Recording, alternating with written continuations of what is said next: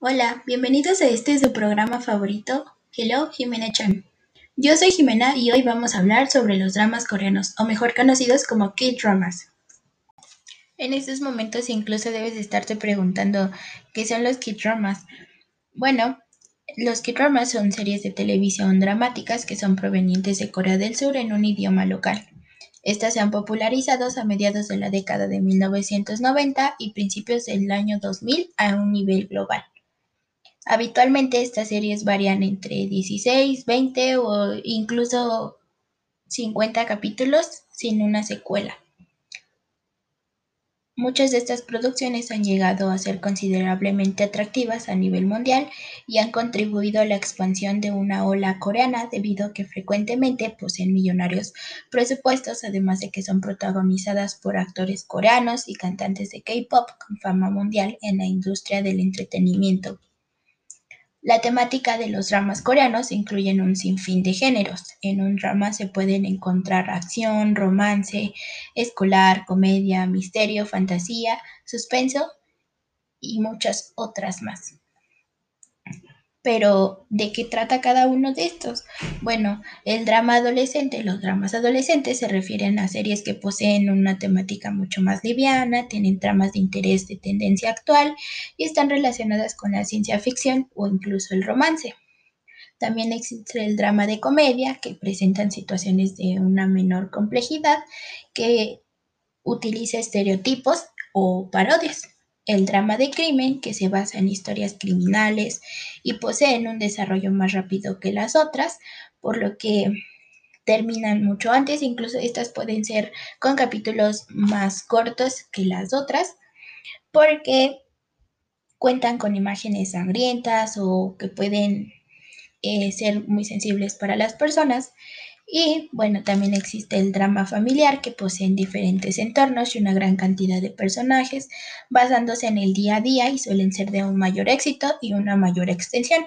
Estos pueden ser las series que tienen capítulos más grandes y que pueden durar una hora el capítulo y la serie puede constar de 50 capítulos. El drama de fantasía que incluye personajes irreales que pueden ser criaturas como vampiros, hombres lobos y estas generalmente suelen incluir viajes en el tiempo, situaciones o hechos que para nosotros podrían no tener sentido. El drama histórico que se basa en dramatizaciones ambientadas en diferentes épocas. Este formato tiene historias mucho más complejas y suelen utilizar trajes elaborados, decorados, muchos efectos especiales, además de que incluye artes marciales, esgrima y muchos otros. El drama de misterio que se basa en la vida de alguien que busca encontrar algo, por, por ejemplo, sus recuerdos, decir quién era, qué hacía, qué hizo, también hay dramas médicos, que son situaciones relacionadas con médicos, hospitales, enfermedades. Incluso pueden incluir romance, acción o comedia. El drama de romance, que son historias de amor que por lo general cuentan con tramas de gran emoción, generando en, en la audiencia un sentimiento por los personajes antes que que nada. Eh, el drama musical, que esas pues generalmente son protagonizados por adolescentes en los cuales la música juega un rol principal. Esas pues prácticamente algunas se basan en pequeñas bandas que buscan un debut para lograr ser una banda de K-pop.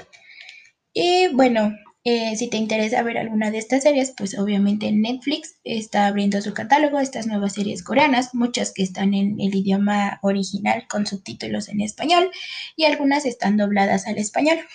La realidad es que una vez que encuentras una de estas series y le tomas un gusto a la serie, empiezas a buscar otra relacionada y luego otra y así puedes seguir.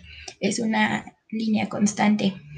Em, por lo menos yo creo que me volví fan de las series coreanas con una llamada I Love So Beautiful, em, que en su traducción sería como Un amor tan hermoso, que bueno, esta serie cuenta la historia, es una historia de amor que cuenta pues una historia de amor de dos amigos que son eh, vecinos desde la infancia. Y eh, cuenta la historia de Xiaoxi, que es una joven con mucha energía que de alguna manera terminó demostrando su amor a Jiang Chen, que era un chico muy inteligente, pero Chen la rechaza y Xiaoxi no se rinde nunca y lo intenta hasta que finalmente logra ganar un lugar en el corazón de Chen. Eh, pues al, acabar la universidad se separan y después de unos años se, se encuentran, pero ¿será que su amor vuelve a renacer o, se quedará. Em, esta, esta, serie la vi en Netflix. Em, creo que es una de las primeras series que vi que me gustó muchísimo. Pero incluso en los, los dramas coreanos, tanto como en las novelas mexicanas, algunas cuentan con su típico cliché, las, las novelas mexicanas por lo menos siempre cuentan como la historia de una mujer que es pobre y conoce a un hombre que es rico y luego pues prácticamente después resulta que la abandonaron sus papás y luego se vuelve millonaria y así es como un tipo cliché.